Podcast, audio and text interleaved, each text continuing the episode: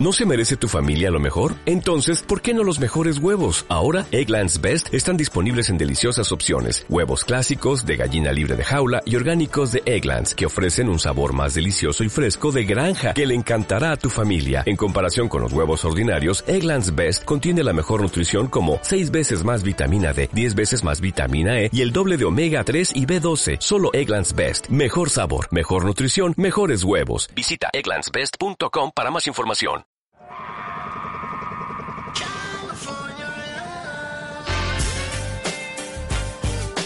Los mejores crossover, mates estratosféricos, las mejores suspensiones, triples imprevisibles, cross talking, pizarras técnicas y espectáculo. Mucho espectáculo en la mejor liga de básquet del mundo. Arranca Conexión Deportiva con Pedro Alonso y Adrián Fou. ¿Qué tal amigos? Bienvenidos al capítulo número 2 de Conexión Deportiva en un día histórico para Estados Unidos. Para todos los despistados, a estas horas los norteamericanos acuden a las urnas para decidir quién será el próximo presidente estadounidense, si la demócrata Hillary Clinton o el republicano Donald Trump. Pero tranquilos, tranquilos que aquí no venimos a daros el coñazo con temas políticos ni con esas cosillas, pero sí que consideramos relevante pues lo mucho que se juegan hoy los Estados Unidos de América y por supuesto la NBA. Y como no estos días, pues muchos jugadores en activo como LeBron y Curry también se han mojado al respecto. Y estos han opinado que Clinton debería ser su presidenta. Así también han opinado Al Jabbar y Magic Johnson. Y otros, pues como Rodman, pues han apostado más por Donald Trump. Así que como vemos, la NBA también se moja porque es una competición muy muy importante.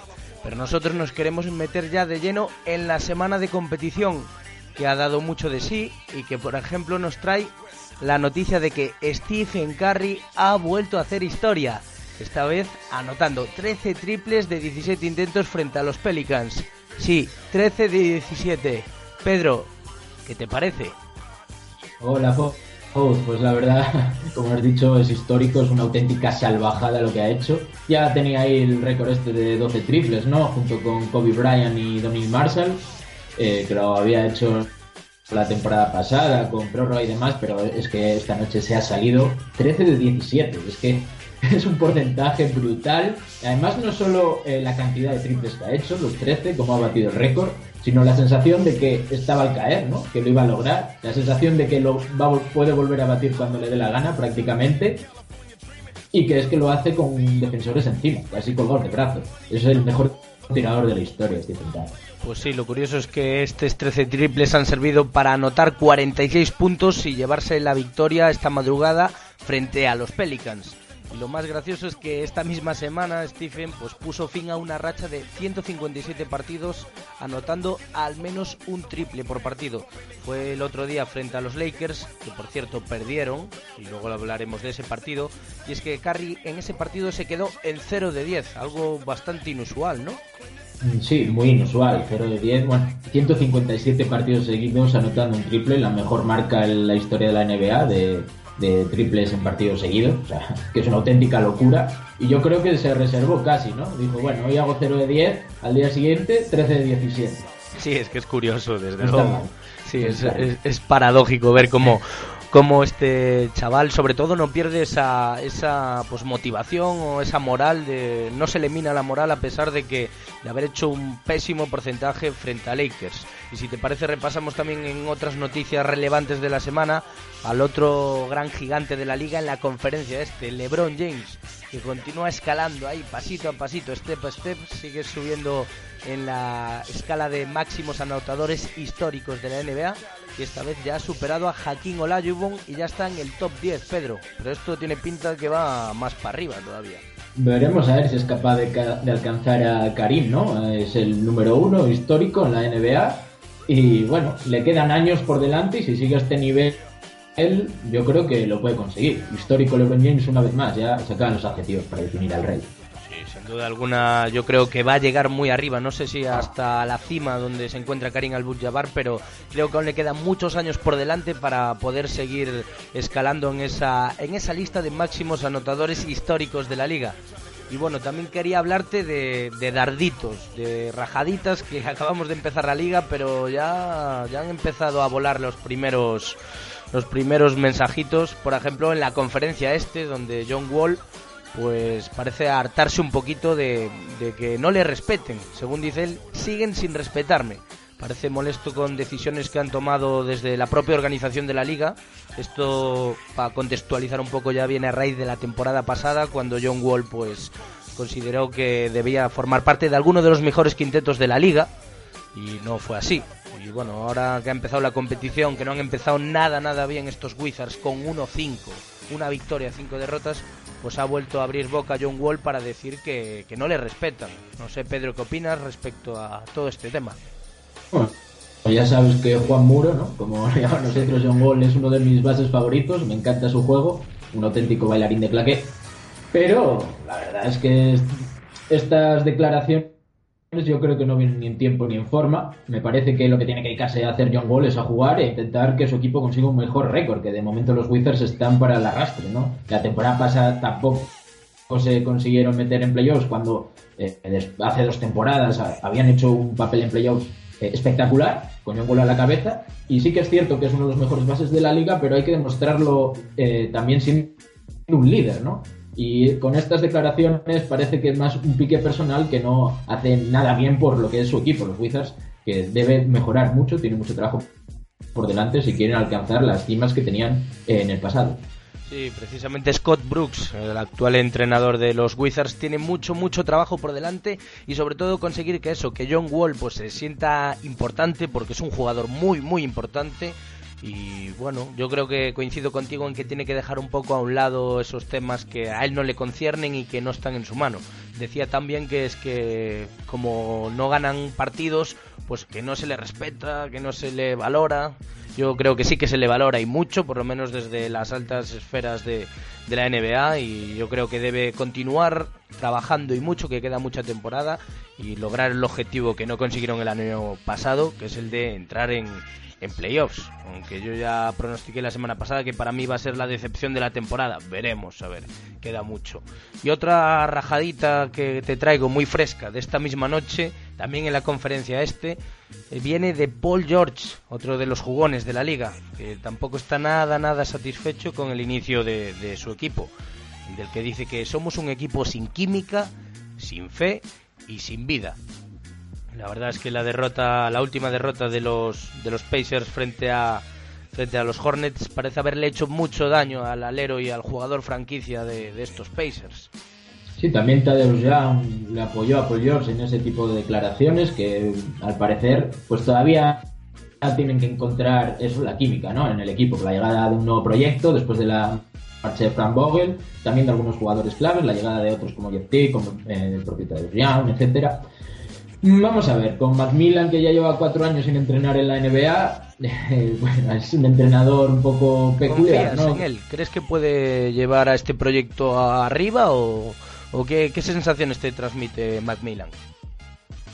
Mm, a ver, Macmillan en sí, después de cuatro años, tampoco vamos, hay que esperar para juzgarlo. Está acaba de empezar, como has dicho, ¿no? Me parece muy precipitado eh, este tipo de declaraciones, pero sí que es un aviso, ¿no? Un aviso sobre lo que puede llegar a pasar. Yo creo que lo que tienen que hacer es hacer grupo. Entonces, en, eso, ser un poco más psicólogo eh, este, estaría bien, ¿no? Que Macmillan influya en eso en los jugadores. Yo creo que Paul George es un líder al que agarrarse y este equipo tiene mucho futuro con el pivot Miles Turner y con las llegadas que, han incorporado esta temporada. Lo que hace falta es que vayan engranando, ¿no? Teniendo ese sistema de juego, que se sientan cómodos. Paul George ha vuelto ya y a ver, a ver cómo se desarrollan estos paces, porque si vas nombre por nombre, es un equipo con muchísimas aspiraciones, pero el juego que están realizando es muy malo de momento. Así que Macmillan tiene mucho trabajo. Además, Jet creo que ha empezado bastante mal la temporada. Y a ver, a ver cómo se soluciona, porque no tiene una fácil solución cuando tienes muchos jugadores que les gusta amasar el balón y no moverlo tanto. Necesitan como muchos balones para, para tantos jugadores. A ver cómo soluciona la papeleta estos Indiana Pacers. Sí, sin duda además eh, les ha tocado uno de los, bueno, esta madrugada se ha medido uno de los gallitos y sorpresas de la conferencia este, que nosotros, que los Hornets, que mantienen el bloque de la pasada campaña y que parece que Clifford, que inicia su cuarta temporada, está dispuesto pues a, ya por fin dar un pasito todavía más allá con Kemba Walker, Batum, Gilgrilkrich, Zeller, la verdad es que hay, hay jugadores interesantes, pero esto, si te parece bien, te lo dejo para un poco más adelante, que luego en la tertulia te quiero preguntar sobre estos Hornets que tienen muy buena pinta, Pedro. Y luego, bueno, cuéntame lesiones eh, y demás temario que, se ha producido esta última semana en la NBA. Creo que algún movimiento también, ¿no?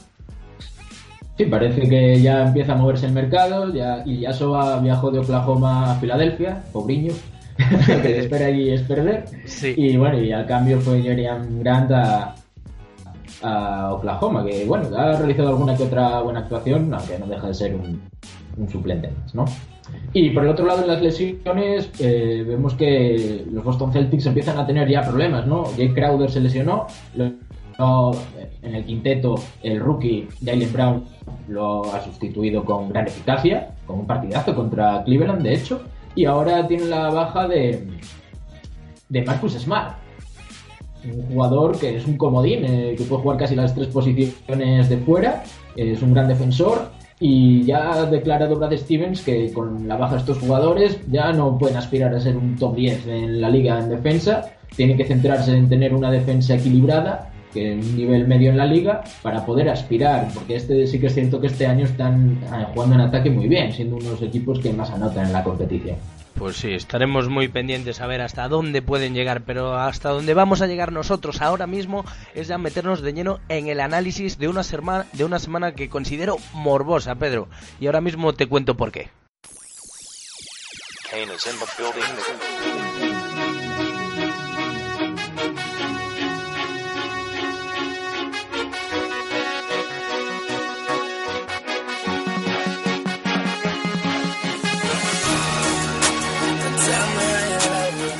Abrimos ya este segundo cuarto para repasar todo lo que ha dado de sí esta última semana en la NBA.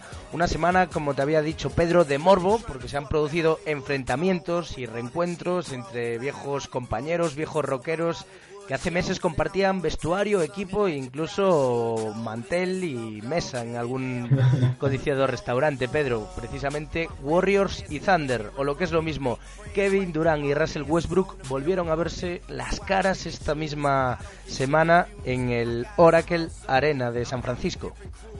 Sí, la verdad un partido con muchas cuentas pendientes, ¿no? El gran movimiento del verano que Durant, que se ha ido de Oklahoma directo a los Warriors, y se ha creado aquí una rivalidad que, que huele muy bien, ¿no? La verdad es que el primer duelo se lo ha llevado de calle Golden State Warriors y lo ha llevado de calle Kevin Durant.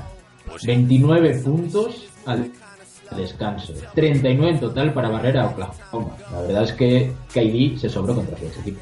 Pues sí, la verdad tuvo una excelente actuación. También se comió un, una excelente chapa de Russell Westbrook, que luego, por cierto, le devolvió KD, pero ya fue menos, menos espectacular, ¿no? Sí, la verdad es que la chapa que le mete Westbrook a Kevin Durant es de estas épicas, ¿eh? ¿eh? de estas que marcan, que se quedan, que bueno, ganas el partido, haces una actuación brillante, pero del tapón no te libres. Y nada, yo creo que a partir de aquí, eh, los Thunder creo que jugaron un poco nerviosos ese partido porque venían una racha triunfal eh, ganando todos sus partidos, venían invictos a, este enfrentamiento y creo que psicológicamente se les vio más afectados que a los Warriors, ¿no? Los Warriors tenían ganas de que Kevin Durant se luciera y lo hizo y en Oklahoma están un poco más nerviosos y de hecho se llegó a ver un poco en cuando están en el banquillo en Scanter como llegó a tener sus más y sus menos con Kevin Durant, que no sé si sabes la historia. Sí, se, se, dijeron alguna, alguna cosita bonita, ¿no? Se dijeron alguna cosa bonita, pero todo venía a colección del verano, que cuando llegó la DIPO a sustituir, digamos, eh, bueno, llegó a los Oklahoma City Thunder, eh, en Twitter, el bueno de Nescanter eh, dijo que habría que tachar el, 3 del 35 en la camiseta de Durant, dejar solo el 5 y poner Oladipo. Y nada, ya empezaron ahí un pique en el que Kevin Durant le contestó que él se dedica más a estar en Twitter que a jugar, ¿no? Al baloncesto, que cuánto, cuánto tiempo está en la cancha. ¿Cuántos minutos disputaba? Sí, Así que ya empiezan así con piques y la verdad a mí estos piques, este morbillo, ¿no? Le da un poco de sabor, ¿no? Estos enfrentamientos que, que cojan esta temperatura a mí me gusta. Pues sí, la verdad que, le da vidilla también a, la NBA y se vio pues un excelente partido, pero que dominaron, que dominaron sin problema, la verdad, los Warriors. Al que vi también muy enchufado fue a Russell Westbrook, que a raíz del tapón que comentábamos antes, en esa precisa jugada se ve perfectamente cómo vuela y se mantiene en suspensión en el aire varios segundos eh, justo antes de que se levante Durán para hacerle la chapa. Muy metido durante todo el partido Russell, a pesar de, sucumbir. Otro de los enfrentamientos morbosos de esta semana. Para mí uno de los más atractivos fue el que enfrentó a Warriors y Lakers, con victoria para los de Luke Walton, que se enfrentaba a su ex equipo al que dirigió durante muchos partidos la temporada pasada durante la ausencia de Steve Kerr y se llevaron los angelinos 117 a 97. La verdad que un partido muy entretenido, sobre todo desde el punto de vista de los Lakers, que ilusionan, que vuelven a, poner, pues no sé, vidilla a la ciudad de Los Ángeles, que vuelven a, ilusionar mucho con una plantilla muy joven y con un entrenador que se vuelve a reafirmar en que promete. A todo esto el más joven de, la liga con 36 años, Pedro. Sí, yo creo que lo que ha demostrado Luke Walton es la importancia de un entrenador en la NBA. Veíamos unos Lakers el año pasado descarguerados, digamos, ahí con Byron Scott, que no había por dónde cogerles. Se les veía un proyecto joven de futuro pero que eran todos unos chupones y, que no tenían un plan de juego. Ahora con Luke Walton, eh, las ideas claras, el esquema más sencillo, movimiento de balón, que tire el jugador abierto y vamos a divertirnos. Y les funcionó la receta contra unos Warriors que es que no enchufaban una, ¿eh?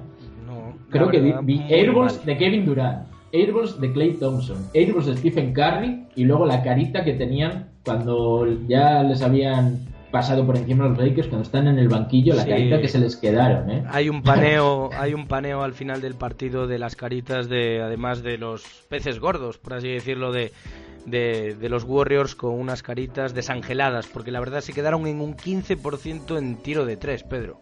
Es que eso eso no va a pasar más a lo largo de la temporada. Es uno de estos accidentes que, pasan de vez en cuando en la liga. Pero bueno, ya los Lakers el año pasado, de las nueve derrotas que sumaron los Warriors, una, eh, hay que adaptársela a los Angelinos. Ya, y que de aquellas, la verdad, jugaban, pues eran otros Lakers. Pero este es Lakers, la verdad, yo quiero recalcar eso, que practican un baloncesto bonito, o sea, rápido, circula la pelota y sobre todo hay una alta participación de, de los jugadores en pista. Un dato que, que me pareció muy relevante fue que en la primera parte habían realizado 19 asistencias, algo que, que, no es habitual. Sí, parece Que, tiene claro Luke Walton lo que necesita este equipo y bueno, al descanso pues ya básicamente habían encarrilado el partido con 65 puntos que le habían anotado unos Warriors que parece que este está siendo uno de sus principales problemas en este inicio de temporada, que reciben muchos puntos. Sí, no está muy bien en defensa, tampoco parece que tengan el, el fondo armario del año pasado, ¿no? Ya lo comentábamos en el programa anterior. Eh, no está tampoco Iguadala y Livingston a un nivel excelso. Clay Thompson sigue fallando de manera irreconocible en él, ¿no? Eh, el porcentaje que lleva esta temporada es muy extraño, pero bueno, ya sabemos cómo son estos tiradores. Kate Thompson igual lleva esta mala racha, igual que Stephen Curry hizo 0 de 10 en este partido precisamente y luego batió el récord de triples. Espérate que Clay Thompson no lo pueda batir también en un partido de estos. Y por último, ya para, para cerrar eh, de este partido, destacar la aberración de mate de Names Jr. sobre David West. La verdad es que es una salvajada, casi la rodilla a la altura del hombro. En el segundo cuarto, un auténtico honor a su apellido, ¿eh? A su apellido. Sí, a su padre. Lo comentaban, lo comentaban los comentaristas de la ESPN, eso, eso mismo. Bueno, y otro de los morbos de esta semana ya, porque sigue siendo morbosa, es el que enfrentó a Chicago Bulls y New York Knicks, o lo que es lo mismo, el regreso de Derrick Rose y Joaquin Noah al United Center de Chicago. La verdad es que un partidazo por parte de los Knicks que, que ganaron 104 a 117 y bueno, sobre todo destacar ese regreso de Rose y Noah que por cierto fue un recibimiento bastante dispar. Es decir, el base fue bastante pitado y abucheado por el público, mientras que Noah pues, recibió aplausos e incluso una, una buena ovación. Sí, la verdad es que Rose también se encaró un poco, ¿no? Con la grada, no le gustó nada el recibimiento que tuvo. Sí, estuvo un poco picado, pero la verdad que los pitos de los aficionados de Chicago Bulls parece que le alentaron, ¿no? Porque hasta ahora puede que sea el mejor partido de Rose con la camiseta de los Knicks. Y Noah, también los aplausos también le, le sentaron bien. La verdad es que ambos exjugadores de Chicago cuajaron un gran partido y lideraron a su equipo en una victoria, como comentas, de esta llena de morbo. Vaya semana, más morbosa, más picantosa, ¿no? Sin duda alguna. Hemos tenido, ¿eh? Me, gusta así el baloncesto. Sí. Picante. Y como, como bien decías, la verdad es que han recordaron a, sus mejores años, tanto Derrick como Joaquín, que yo creo que es lo que para lo que han sido fichados en Nueva York, porque necesitan necesitan de ellos esto, esto que, son capaces de aportar. Luego destacar pues Wade, que sigue en un inicio descomunal con 35 puntos y 10 rebotes en ese partido que los Bulls perdieron y que vuelven ahí a, a dejar un poquillo un poquillo de, dudas. Pero bueno, si te parece, repasamos también rápidamente otros grandes partidos de la semana. No sé cuál te apetece a ti destacarme un poquito. Pues yo te voy a empezar destacando eh, los partidos de Cleveland que he visto esta semana, con uno de los jugadores de la semana, el de la conferencia este que ha repetido, ¿no? El bueno de LeBron James. Eh, yo lo vi contra, contra Houston Rockets y contra Boston Celtics y la verdad es que eh, lo de LeBron es de un nivel espectacular. Ya es la segunda semana consecutiva que gana el galardón al jugador de la semana, las dos que ha habido. Ganaron sus tres partidos, siguen invictos, promediando casi 25 puntos, bueno, casi un triple doble y dominando, dominando como quiere el partido. Además, muy bien secundado por, por Kyrie Irving. Con, yo ya pusimos en nuestra página de Facebook en Conexión Deportiva el resumen del inicio de temporada de Cleveland Cavaliers y de LeBron James, que es la liuba tabla que le tira a Kyrie Irving a LeBron, que machaca dos manos sobradísimo. Pues así le pasaron por encima a, a los a los Celtics, perdón, y sí que encontraron un poco más de oposición contra Harden, que no sé a ti si te llama la atención el tiempo de posesión que, que gasta Harden, ¿no? Yo creo que el 80% del balón de Houston está en manos de Harden y el otro 20% es o un pase de Harden que está repartiendo juego de lo lindo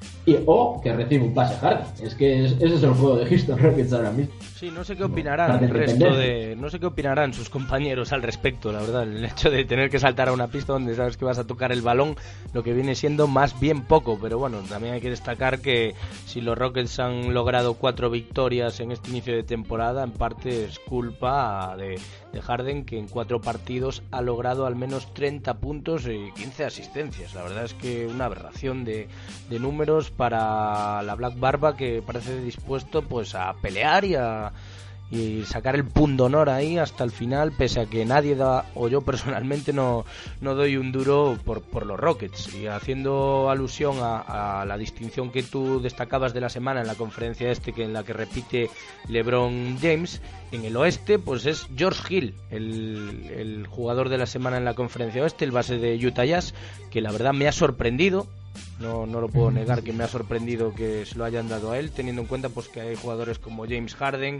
que han completado una excelente semana, no sé, Damian Lillard, el propio Russell Westbrook que la semana pasada lo había ganado, creo que siguen cifras escandalosamente buenas como para, para llevárselo, pero bueno, han decidido dárselo a George Hill, que es la primera vez que lo gana en su carrera y que la verdad pues también está haciendo buenos números y está siendo pues ese líder que quizás necesitaba los Utah Jazz, ¿no? 20 puntos y casi 6 asistencias por partido, Pedro.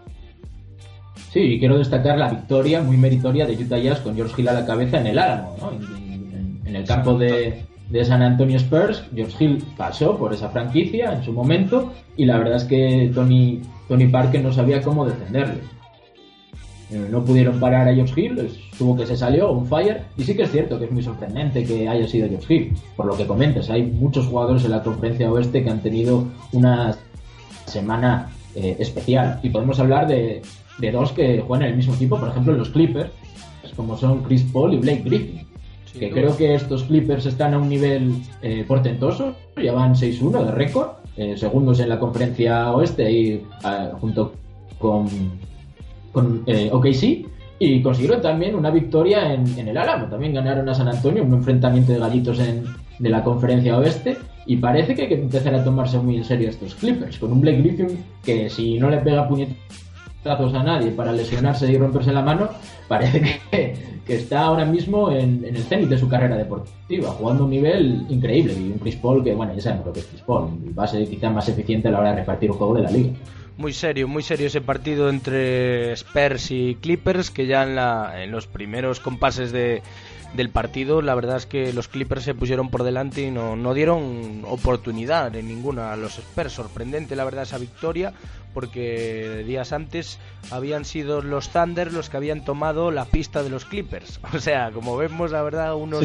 unos a otros se van dando, pero la verdad, precioso inicio de, de temporada en la, en la conferencia oeste, Pedro, porque hay mucha mucha alternancia, muchas posibilidades y muchas alternativas que luego con el paso de los partidos supongo que todo se irá encauzando un poco, pero luego te quiero preguntar un poquito más sobre estos Clippers que la verdad sorprendieron con el excelente partido que jugaron frente, frente a los Spurs. Yo te traigo otros partidos bonitos de la semana, por ejemplo, que me gustaría destacar es el que enfrentó a Dallas Mavericks y Portland Trail Blazers, que se llevaron los Blazers, gracias, como no, a un descomunal Damian Lillard, que se fue hasta los 42 puntos, con dos triplazos desde 10 metros, que, bueno, que alucináis todos. Espero que lo hayáis visto porque ha sido un auténtico escándalo. Y por su parte los sí, es que lo de, perdona, lo de, lo de Damian Lillard, es que el rango que, tira, que tiene Damian Lillard, esos triples que lanza desde el desde el centro del campo, por ahí así prácticamente, desde 10 metros.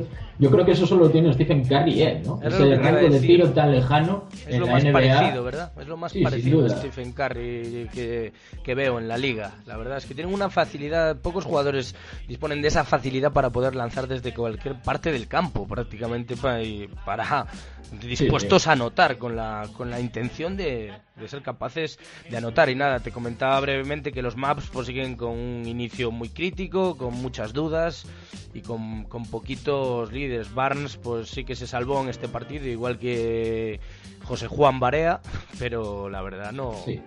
no- mucha no- mucha no presencia exterior, mucha dependencia del ti- tiro de tres, poco juego por dentro y al final acaban sufriendo derrotas eh, contra equipos que realmente son acaban superiores. Tienen que encontrar ahí el equilibrio estos maps porque de momento pintan muy mal. Y yo te quiero destacar otra cosa, Fo, que a estas alturas de competición no, no había habido nunca en la historia cinco jugadores por encima de 30 puntos de media por partido. Así, hablando de actuaciones importantes, el que lidera la liga es de Marte Rosen, con 33,7 puntos. Ya hemos hablado de Lillard, de James Harden y de Russell Westbrook, que también lo superan. El otro es Anthony Davis, que a pesar de hacer exhibición tras exhibición, su equipo no levanta cabeza. Sin duda alguna, la verdad es que, que los Pelicans eh, aún no conocen la victoria y ahí siguen hundidos en, el- Y, en la y conferencia. una última cosa que te quería destacar, lo último que te destaco. De Mar de Rosen, el máximo anotador ahora mismo de la liga, saliéndose en Toronto Raptors, eh, siendo ahora mismo el líder absoluto de- del equipo, de uno de los equipos aspirantes de la conferencia este, a intentar, a intentar destronar a los cables, cosa difícil. Eh, leía unas estadísticas que anota el 30%, más o menos un tercio de sus puntos, vienen desde la zona, es decir, machacando o en bandeja, Es que en entra como un auténtico animaliño, ¿eh? Es Sí, un crack. otro tercio viene en tiros de media distancia. Y, un- y el otro tercio prácticamente en tiros libres. Solo anota un 2% de triples. Es un jugador que es de otro tiempo, de otra época. Y es llamativo que ahora mismo sea el máximo anotador de la liga, ¿no? Sin duda su inicio ha sido des descomunal, la verdad. Bueno, Pedro, pues si te parece, cerramos ya nuestro tiempo de análisis y esperamos ya que en breve se incorpora Luigi para, para hablar de debate y de muchos equipos que nos están sorprendiendo en este inicio de temporada. Vamos a por ello.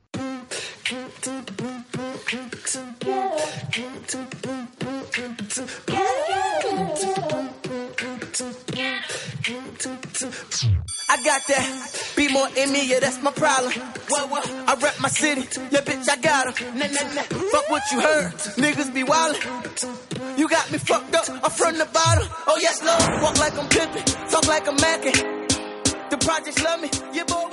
Bueno, pues abrimos ya el tiempo de opinión, tertulia y debate aquí en Conexión Deportiva en este tercer cuarto y uh, incorporamos ya nuestra clásica semana de tertulia a Luigi que una semana más nos acompaña pues para debatir un poquillo de todo lo que está dando de sí la, la semana. Buenas Luigi, ¿qué tal? ¿Cómo ha ido la semana y qué, qué te está pareciendo esta segunda semana de competición?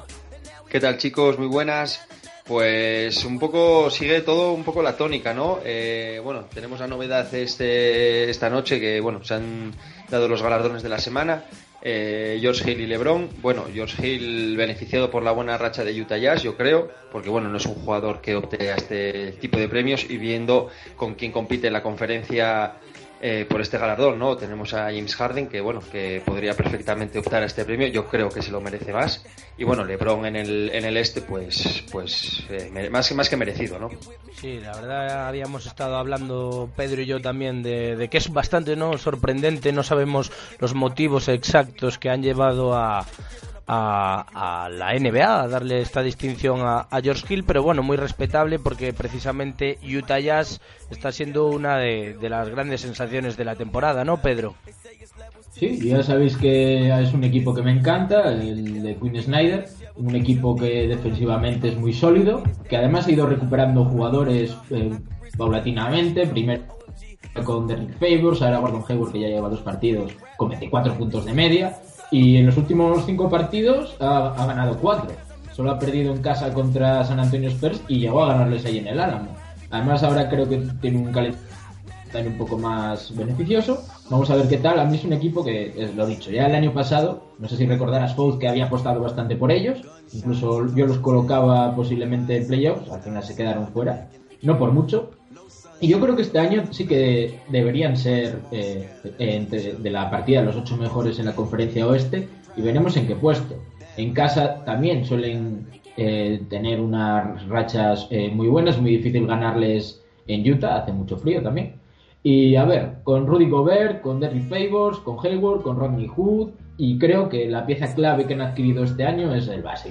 Sí que es cierto que es llamativo que haya sido el galardonado el mejor de la conferencia oeste esta semana, pero sí, también es cierto que es un base que ha demostrado a lo largo de su trayectoria que es muy fiable, ¿no? Un jugador titular muy fiable, que además aporta ese granito de defensa, es muy físico y tiene mucha experiencia. Yo creo que también es algo que viene bien porque Utah Jazz viene siendo un equipo bastante joven, un proyecto que lleva varios años madurando, eh, que llevan jugando juntos eh, durante bastante tiempo y sin tener esos grandes nombres que puedan tener otros equipos, eh, sí que lo que tienen es eh, esa, esa, química. Eh, ese, esta noche, pues bueno, igual no aparece, no aparece mi compañero, pero aparezco yo, una por mí, otra por ti, y creo que este Utah Jazz es un proyecto muy a tener en cuenta en, eh, de cara al futuro y sobre todo en este presente que a mí me está sorprendiendo para bien, pero bueno, eh, en cierto modo me lo esperaba. Por el momento 5-3, con ya dos enfrentamientos frente a San Antonio Spurs, la verdad es que a priori pinta bastante bien y es que bueno, este tiempo de tertulia, chicos, lo quería dedicar pues eso, a,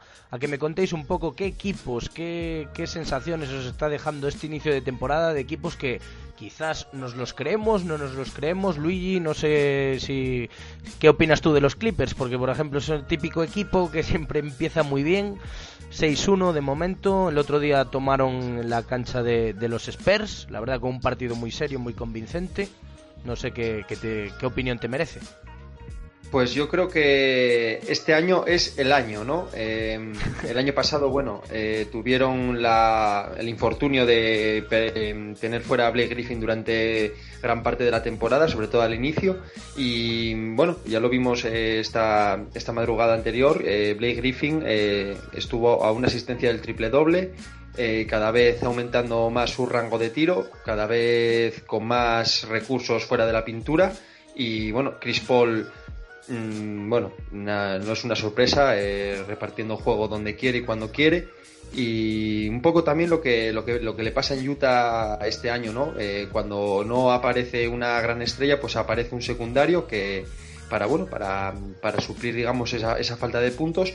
Y yo creo que este año van a, mi, pronóstico, yo creo que van a competir en el oeste por la tercera plaza con Portland.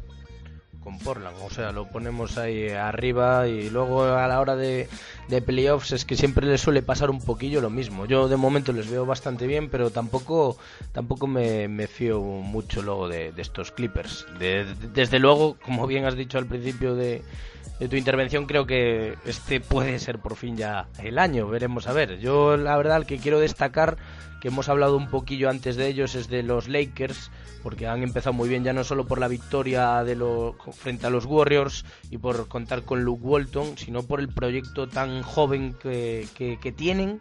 Y además es que he visto cosas que me han gustado mucho, como D'Angelo Russell, que ha empezado también muy bien la temporada y sobre todo Lou Williams, que ojito con ese con ese galardón a sexto mejor hombre de la temporada, 20 puntos el otro día. Yo creo que es el mejor ejemplo de cómo funcionan estos Lakers, que no siendo o teniendo un papel tan tan protagonista entrar a, cancha y ser tan tan decisivo en, un, equipo que para mí tiene tiene muy buena pinta. ¿A ti qué te parecen estos Lakers, Luigi? Bueno, yo soy muy de Lakers de siempre Em, ya lo dije en el conexión de la semana pasada, para mí eh, Walton puede ser eh, candidato a, entrenador del año si bueno si siguen con esta progresión. Eh, hacía mucho tiempo que no veíamos a los de dorado y púrpura en, en, positivo y yo creo que la mezcla la mezcla de jóvenes talentos con gente ya muy fogueada en la NBA, a Nick Young, el que has nombrado tú ahora, Luke Williams, que está haciendo una temporada fantástica. Eh, a mí me sigue, Randall, a mí me gusta Julius Randle me encanta, me encanta. Eh, me encanta el manejo de balón que tiene, cómo se maneja fuera de la pintura, eh, asiste, encara. Mm, yo creo que tiene muy buena pinta y yo no me parece tampoco descabellado decir ya que pueden estar entre los ocho mejores del, oeste. No, a priori yo tampoco, tampoco los descartaría. La verdad, tú, Pedro, ¿qué? ¿cómo los ves? A mí me están gustando mucho. Yo sí que quiero destacar la mano del entrenador otra vez más. Ya lo comentábamos antes, Luke Walton, eh, la verdad está marcando diferencia, un gran movimiento de balón y yo, para ejemplificar lo que están siendo estos Lakers este principio de temporada, pongo como ejemplo el pique que tuvieron en el pasado partido eh, Julius Randle y Tyson Chandler, ¿no? Cuando el partido estaba más caliente, se estaban decidiendo los últimos minutos y de repente se queda una jugada en un uno contra uno, Julius Randle contra Tyson Chandler. Y a la gente vitoreando de, guau, aquí la vamos a tener. Y de repente eh, ve cómo viene la ayuda a defender a Julius Randle abre el balón al compañero que está solo y la enchufa de tres. Lo, casi sentenciando el partido, ¿no? Quedaba un, eh, un minuto o así aproximadamente. Y esa inteligencia en jugadores jóvenes eh, viene dada también parte del carácter de ellos, obviamente, y también del entrenador. O sea, ver jugar a Nick Young, que sí, tiene cierto talento, siempre ha tenido mucho talento, pero ver jugar a Nick Young en serio y para el equipo, creo que es algo que ni me imaginaba eh, ver nunca jamás. Y ese ese grupo talentoso de jugadores bien llevados por un gran entrenador eh, con mano así recia, pero haciéndoles disfrutar con gran movimiento de balón, eh, buscando siempre al compañero, está haciendo que estos Lakers vuelvan a creer en sí y vuelvan a estar ganando partidos, que es algo que, como decíais, lleva ya mucho tiempo sin ocurrir. Sí, es que muchísima, muchísima juventud veo por aquí, tanto Brandon Ingram como el mencionado D'Angelo Russell, Julius Randle, la verdad es que hay proyecto a priori para años. También quisiera viajar hasta la conferencia este para hablar de otra, para mí, de las sensaciones sin duda de la temporada y que ha provocado, como habíamos comentado en el primer cuarto, la explosión, por así decirlo, de, de Paul George y no son otros que los Charlotte Hornets que esta madrugada pues ganaron con facilidad a unos Indiana Pacers que para mí en la pretemporada y a principio de año estaban siendo uno de, de los equipos a llamar a pues a montarle un poco la competi por así decirlo a, a los Caps. De momento, desde luego que no. Y bueno, sin embargo, sí que estos Hornets parecen que, que van encaminados con Steve Clifford, que como habíamos comentado, inicia su cuarta temporada y ha mantenido un bloque bueno con Kemba Walker, con Batum, con Kill Grillrich y aparte ha añadido a Bellinelli, bueno, también está Cody Zeller. No sé, es un equipo que siempre pelea muy bien, muy bueno siempre en casa, con alto rendimiento y, y no sé hasta qué punto veis que, puede llegar este equipo, Luigi. Bueno, los Charlotte Hornets son un poco la historia de todos los años. Eh, buenos nombres, eh, buenas incorporaciones durante el verano, buenos movimientos. Y a mí me ha sorprendido mucho el partido que han tenido esta pasada madrugada contra Indiana. Eh, bueno, no hay más que remitirse a los datos. Indiana 3-4, balance negativo, y Charlotte Hornets 5-1, eh, segundo en el, en el este. Mm, podemos un poco aplicarle un poco la teoría de, los Clippers, ¿no? Eh, será este el año de, Charlotte, el año de que bueno, pues que se, se metan en playoffs en una posición alta, tengan el, factor cancha a su favor, eh, se topen en primera ronda con un rival a priori más flojo y, sea ese el camino para, para ir avanzando rondas. Yo es lo que veo, pero bueno, a mí sigue siendo un equipo que mm, en los momentos calientes de la temporada sigue sin parecerme fiable. El 5-1 que tienen ahora mismo yo creo que es un poco eh, humo. Engañoso. Eh, sí, sí, a ver, llevamos 6-7 eh, partidos de temporada regular y vamos, es muy pronto para, para hacer conjeturas de, este tipo. Está claro. Ya, y aparte, y aparte, bueno, que digamos es una franquicia que, siempre ha estado instalada un poco en el quiero y no puedo, o este año voy a poder y no quiero, eh, entonces, bueno, eh, una incógnita. Sí. Tú, Pedro, ¿qué, ¿qué, valoración haces sobre estos Hornets? A ver, al final la conferencia este es una conferencia en la que, bueno, pues hay más allá de los Cavs, Raptors, pues luego pueden pasar muchas cosas, ¿no? El resto de, franquicias hay mucha igualdad en la competencia este. Tenemos un cabeza de serie, Cleveland Cavaliers, que es casi asegurado que vayan a llegar a la final de la NBA, ¿no? Es el reino de LeBron en la conferencia este y este año parece que la distancia con el segundo es un mayor. Y en esa pelea por el segundo puesto, en el que podía estar Toronto Raptors después de haber demostrado la temporada pasada, o incluso Atlanta, parece que irrumpen con fuerza estos Charlotte Hornets, que ya es un equipo que lleva tiempo escalando poco a poco, eh, casi sin hacer ruido, podríamos decir, y este año han recuperado, por ejemplo, a la mejor versión de Kemba Walker, que en años pasados siempre ha tenido algún problema físico. Y yo creo que este año por fin va a ir al All-Star con todas las de la ley. Eh, ya no solo los números que está haciendo, sino cómo los está haciendo, eh, dominando los partidos de cabo a rabo. Eh, recuperan a Michael Gilchrist, que estuvo lesionado la temporada pasada y está haciendo un gran papel, ¿no? De, cuatro cuando juegan en Small Ball. Cody Zeller también está aportando minutos de calidad y de hecho se ha ganado la renovación. Es un equipo que defiende muy bien, que es muy eficiente en ataque, que también sabe mover bien el balón.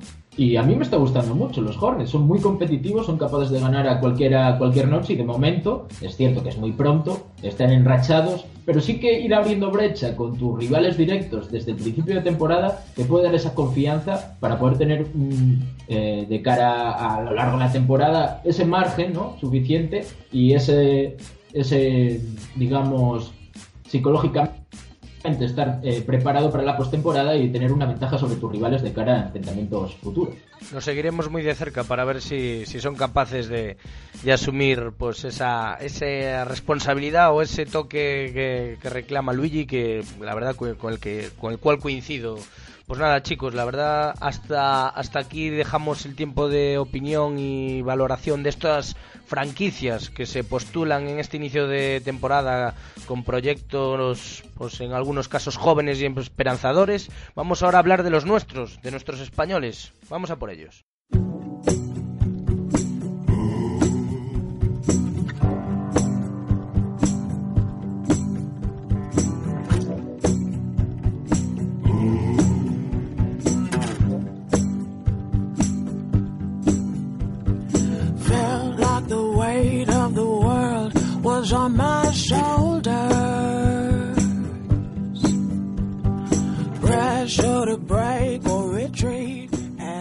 Tiempo ya para hablar de los nuestros aquí en este último cuarto de conexión deportiva porque como habíamos comentado la semana pasada se han ganado una sección. 10 jugadores españoles en la mejor liga de básquet del planeta. Y bueno, la primera gran noticia que nos llega de esta semana no es precisamente muy positiva y es que Willy Hernán Gómez jugador de, los Knicks, pues lo han mandado a entrenar con el filial. La verdad parece que algo ha visto Hornacek que no le ha terminado de convencer y tanto a Willy Hernán Gómez como a Endur, que ambos formaban parte de la plantilla del Real Madrid la temporada pasada, pues los han mandado a entrenar con, con el filial, chavales. sé qué os parece esta primera noticia así de, la semana. Pedro. Bueno, eh, la verdad es que había empezado jugando minutos residuales, ¿no? Completando el roster de New York Knicks y los últimos partidos ya ni siquiera había tenido minutos. Y yo creo que para entrenar, para foguearse, para que vaya cogiendo un poco de forma y, de conocimiento del juego no le va a ir mal. La verdad es que sabemos que William Hernán Gómez eh, tiene potencial como para poder jugar, pero de momento está muy verde, ¿no? Está muy verde para esta liga, está muy verde para esta plantilla y necesita coger un poco de experiencia para poder jugar contra los mejores del mundo. Sin duda alguna. ¿A ti, Luigi, te parece justo este, esta decisión? A ver, eh, yo creo que el impacto de Willy en Nueva York es muy discreto. Eh, no llega a promediar tres puntos eh, ni dos rebotes.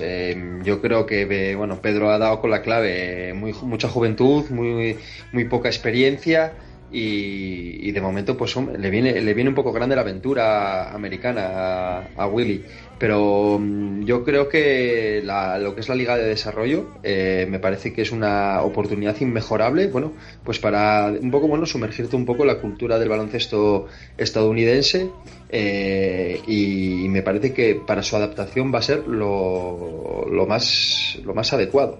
Si os parece pues ya que hemos empezado hablando de los de los que han llegado este año. Hablamos también de, de Juancho Hernán Gómez, el hermano de, de Willy, que pues tampoco termina de tener muchas oportunidades en Denver. Todo hay que decir que ni Alex Abrines ni, ni Juancho pues terminan ahí de, lucirse demasiado. Del que sí hablamos luego y os pregunto con más calma es de, de Sergio Rodríguez. ¿Qué opináis tanto de, del rendimiento de Juancho como el de Alex, Pedro? Hombre, me parece normal. Yo creo que no nos puede sorprender a nadie. Desde el primer minuto sabíamos que iba a pasar esto, que son jugadores que, bueno, que son buenos jugadores, eh, muy jóvenes, talentosos, pero que no tienen todavía el hueco que, pueden tener otro tipo de jugadores en la NBA. Ya desde que se amplió el mercado eh, salarial, digamos, el tope salarial, eh, han ido muchos talentos europeos pero para ocupar estos puestos en, las plantillas. Y más si son en plantillas competitivas. Es muy difícil que se hagan con un puesto y quizá tampoco les venga mal ir a la Liga de Desarrollo, coger confianza, entrenar, eh, saber lo que es el baloncesto americano y luego ya sí, pues quizá de cara al futuro ir cogiendo minutos y poder hacerse un especialista ¿no? en ese roster de cada equipo. El que se ha irrumpido con fuerza, Luigi, parece que es el Chacho. ¿eh? Ni corto ni precioso ha irrumpido ahí en unos Sixers a los que él maneja y él dirige a su antojo, promediando ya 10 puntitos y casi 8 asistencias por partido. Espectacular. Eh, Sergio Rodríguez eh, ha tenido, bueno, la condena de ir a recalar en el posiblemente peor equipo de la liga pero, pero bueno, eh, el hecho de que él sea el, jugador más veterano de, esa plantilla, eh, que llega a la NBA y nada más aterrizar seas un poco la luz que guía a tu, a tu equipo, pues, pues hombre, es, una, es un peso que recae sobre sus hombros y que lo está llevando de una manera inmejorable y además dejándonos jugadas eh, espectaculares. El otro día, bueno, pues eh, hace dos noches eh, se, calcó un triple desde nueve metros cuando se acababa la, la, posesión, repartiendo juego. Em, yo, yo la verdad que, que, su aterrizaje en la liga, bueno, su segundo aterrizaje, porque bueno, hay que recordar que él ya tiene experiencia aquí en la NBA, está siendo está siendo espectacular. tanto él como Envid, yo creo que son un poco lo que se salva de este equipo crees, Pedro, entonces que, como bien ha apuntado Luigi, esa que no sea su primera experiencia ya en NBA puede estar influyendo en este gran arranque de temporada del Chacho? Hombre, sin duda, es un jugador que ya conoce la liga, también es un jugador mucho más hecho, ¿no? Eh, quizá los casos de Abrines y los Hernán Gómez es un caso parecido a lo que sufrió el primer Chacho, ¿no? En su primer aterrizaje en la NBA, ahora ya es un jugador con una trayectoria ya dilatada, que ha disputado en el baloncesto europeo después de aquel paso fugaz por la NBA y ahora mismo pues es el base titular ¿no? en la NBA, en los Sixers, eso sí, un equipo que no gana ni atabas.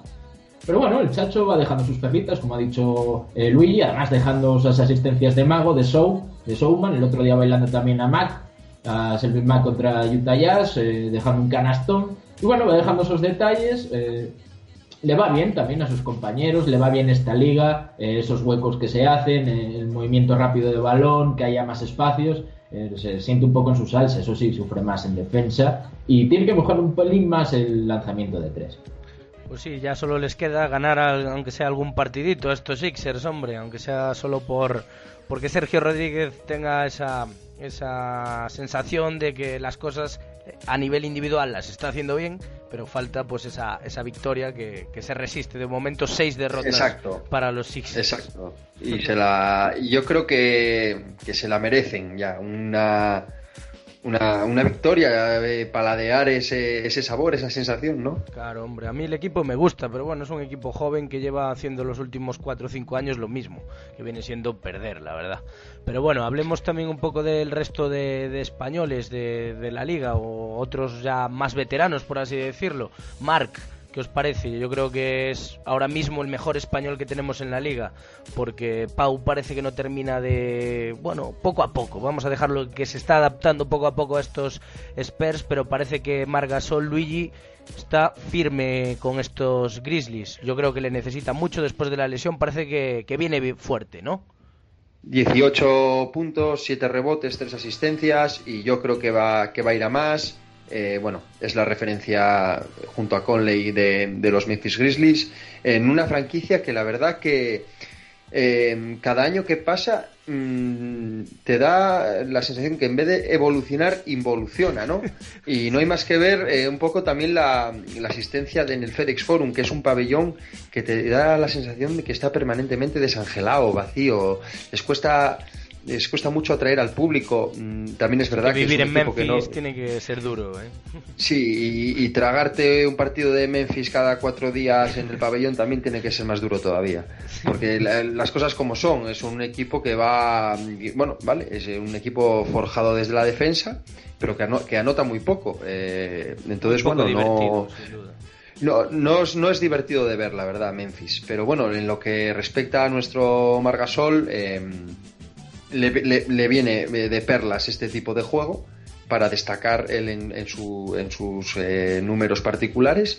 Y bueno, yo creo que van a andar bailando entre el cuarto y el sexto del oeste y en, principio no deberían tener problema para entrar en playoffs y además ahora pues bueno pues eh, se han destapado los dos centers tanto Mark como Zach Randolph como consumados triplistas. Entonces bueno pues eh, nadie metía un triple en Memphis estos años anteriores y ahora tienen que ir los pivots a meter triples. Claro es que si no a ver quién los tira. Si no los tiran ellos manda manda narices la verdad. Pues yo no sé visto lo visto voy a tener un poco de dudas. Como el nivel en el oeste subo un poquito de equipos ahí medios. Ojo los Grizzlies. La verdad es que son bastante tostón. No sé qué opinas tú Pedro bueno yo creo que infravaloráis mucho el juego defensivo en la NBA es tostón para el que le guste el juego ofensivo tipo Houston Rockets alocado y demás. Pero bueno no son de fuego artificio para que nos vamos a engañar pero bueno, es un equipo que siempre ha estado ahí, muy competitivo. Le ha faltado quizás un par de años, creo que era el momento de dar ese paso, les faltaba ese tirador eh, que han estado buscando eh, durante años, con Jeff Green, con eh, cuando estaba bien, etcétera, y ahora ha llegado que echarle pasos, ¿no? Bueno, eh, a mí es, un equipo que no me termina de convencer, creo que ya se la pasa un poco el arroz, creo, ahora además han renovado a Mike Conley por una auténtica millonada, Margasol Creo que su papel es el de líder del equipo, indudablemente. Eh, Randolph ya está un poco pasadito, pero aún así sigue dando unos destellos de clase espectaculares. Y Margasol yo creo que está cogiendo confianza, ¿no? Acaba de salir de la lesión, que se había perdido la temporada pasada, y poco a poco, ¿no? Cogiendo ritmo, ya promedia sus 18 puntos, eso sí, un porcentaje en tiros de campo que no es habitual en él, ¿no? Un 36,5%. Tiene que mejorar en, su selección de tiro, en, en, vamos, en aprovechar mejor eh, sus oportunidades, pero yo creo que eso es cuestión de, rodaje, ¿no? De tiempo. Y lo mismo en, general para el equipo. Ya sabemos, eh, conocemos todos perfectamente cuáles son los defectos de Memphis y las virtudes.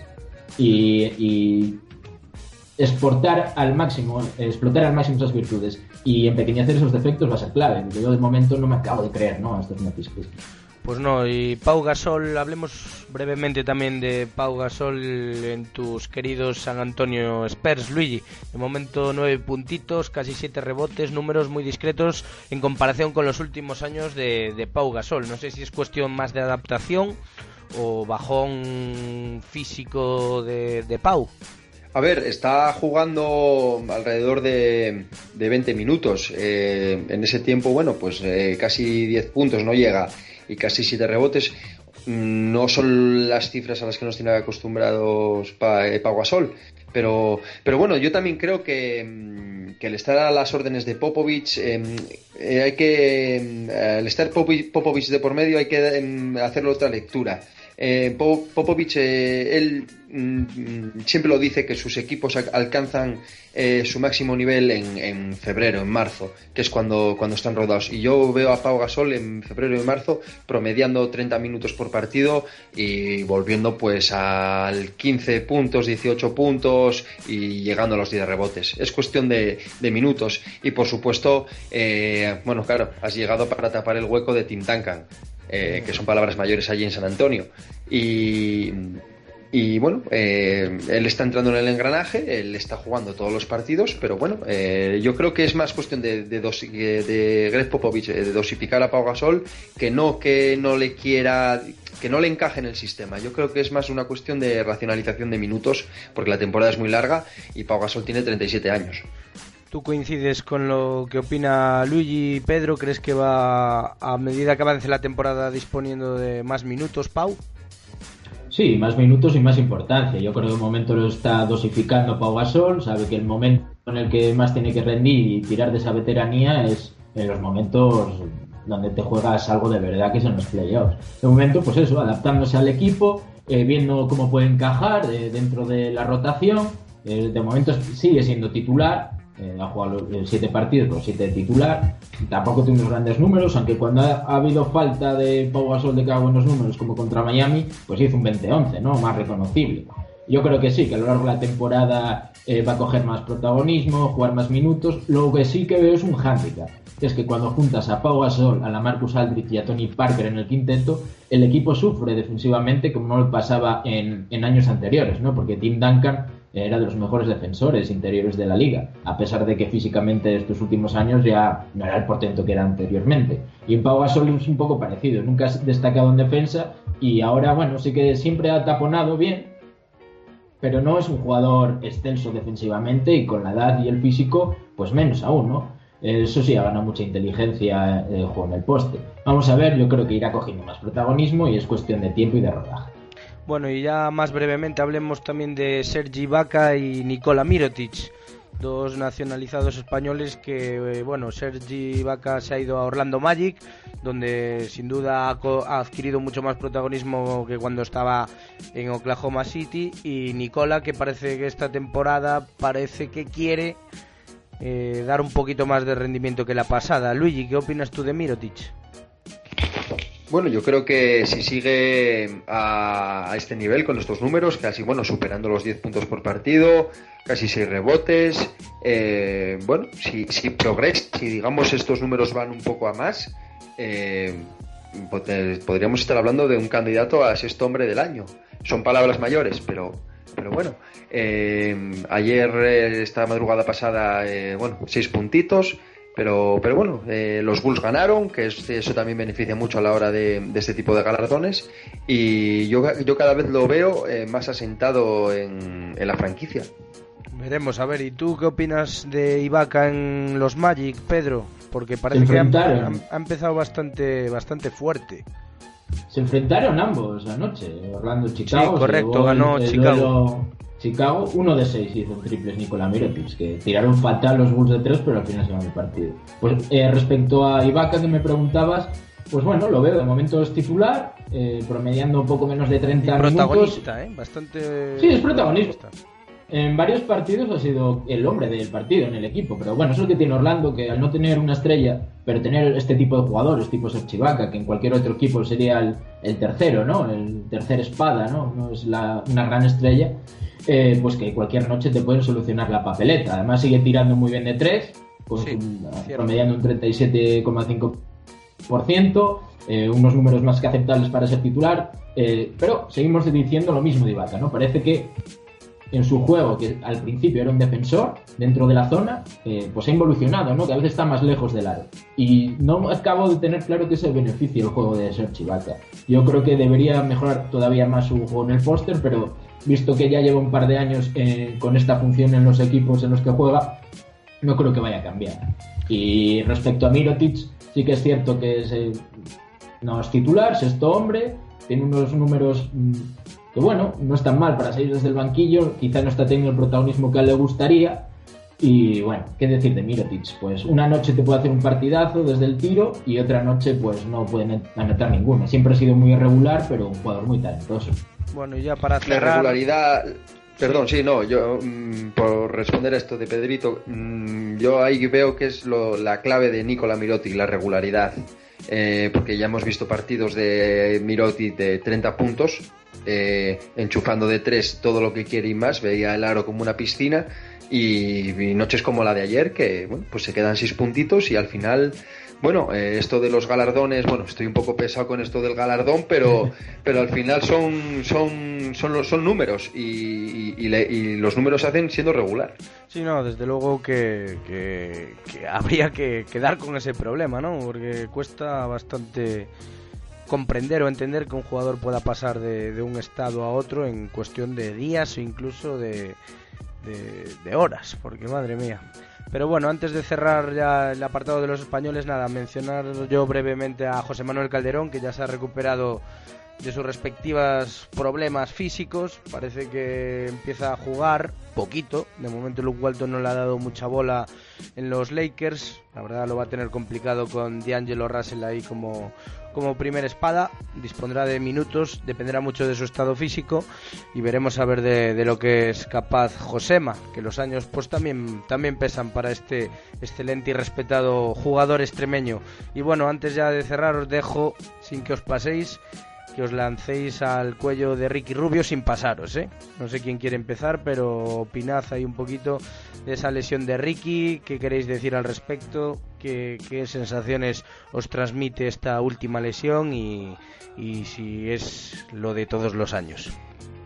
Bueno, yo creo que, que Ricky, no sé, le ha mirado un tuerto en su llegada a la NBA, encadena lesión tras lesión, eh, la, de, la de la semana pasada un esguince de codo, una lesión extrañísima, muy desafortunada porque viene a raíz de una, caída, de una caída al suelo y alguien le golpea cuando se está apoyando y se le retuerce el, codo, tiempo indefinido de baja. Y el principal problema que veo es que viene un rookie, Chris Dunn, eh, pisando muy fuerte, pero mm, ya es un poco el, la nube de desconfianza que pesa sobre este jugador, ¿no? Sobre Ricky Rubio. Eh, llegó como siendo una sensación. Eh, muy creativo, bueno, con los problemas de, tiro que, todos conocemos, firmó un contratazo y el tema es cuando se le acabe a ver quién, quién se aventura a firmarle otra vez esas cantidades que yo creo que no lo va que no las va a volver que no las va a volver a ver delante porque porque no, no está respondiendo. Eh, los números hablan por sí solos y, y la verdad que, que, está muy lejos de lo que se espera de un jugador con, con ese estatus que tiene ahora y con ese salario bueno, yo creo que es, un jugador que en cierto modo lo están echando Minnesota porque ya tiene cierta experiencia en la liga. Y hombre, Chris Down a mí me parece que tiene una pinta brutal. Yo confío mucho en este jugador de cara al futuro, pero bueno, es, no deja de ser un rookie, ¿no? Aún así sí que es cierto que Ricky Rubio ya lleva unos cuantos años en la liga, ya ha firmado su contrato y no ha evolucionado. Además de los problemas de lesiones que sigue teniendo, yo creo que es una pieza que, vamos, muy traspasable en este proyecto de Minnesota Timberwolves de cara al, futuro, de cara al futuro. Y de hecho yo creo que va a acabar saliendo de, esta franquicia. Y vemos porque yo creo que el futuro de Ricky no va a ser muy fácil. Eh, es el típico jugador que puede acabar en una franquicia mala.